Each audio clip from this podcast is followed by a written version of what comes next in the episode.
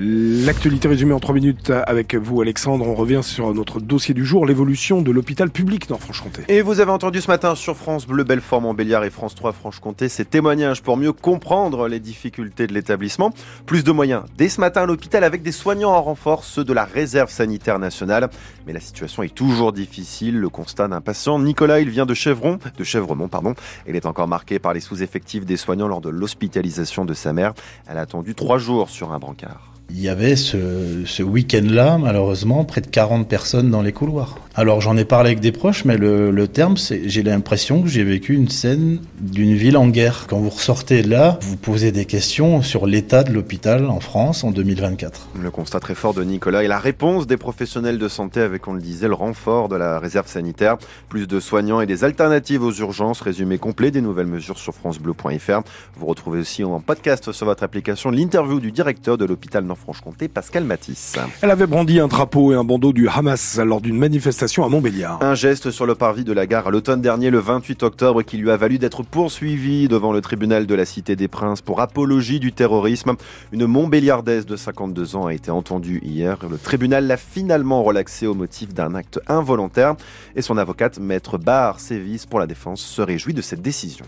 Je suis extrêmement heureuse qu'on arrive encore à faire la distinction entre euh, la caractérisation ou non euh, des infractions. C'est une victoire pour nos droits fondamentaux. La liberté de manifester, la liberté euh, de croyance, la liberté d'expression, toutes ces libertés qui font qu'aujourd'hui on est dans un état de droit. À retenir aussi ce matin dans votre expresso de l'info, des bénéfices records et une déception du côté de Stellantis. Les salariés de l'usine du constructeur automobile connaissent désormais le montant de leur prime d'intéressement. 4100 euros pour cette année. C'est moins que les 4300 euros bruts de l'an dernier. Stellantis annonce pourtant des chiffres à la hausse, mais les salariés de l'usine de Sochaux ne se réjouissent pas tous du partage du gâteau. On a eu moins que l'année dernière et on a gagné plus. C'est normal après vous? On a fait des bénéfices supérieurs, on a eu moins quoi. C'est pas assez. Ouais, ça va, 4000. Franchement, ça va. On peut toujours faire mieux, mais voilà. C'est toujours ça. Hein.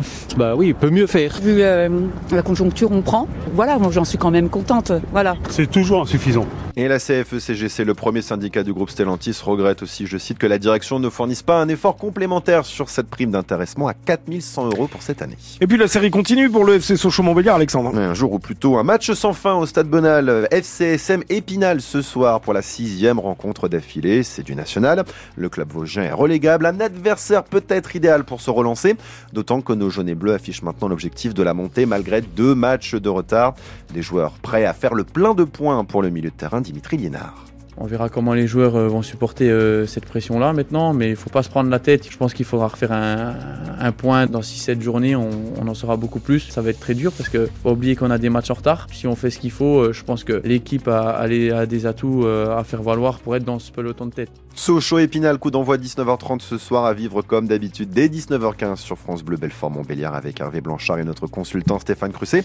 Et si vous vous rendez au stade, ouverture des portes seulement entre guillemets dès 18h30 à Bonal.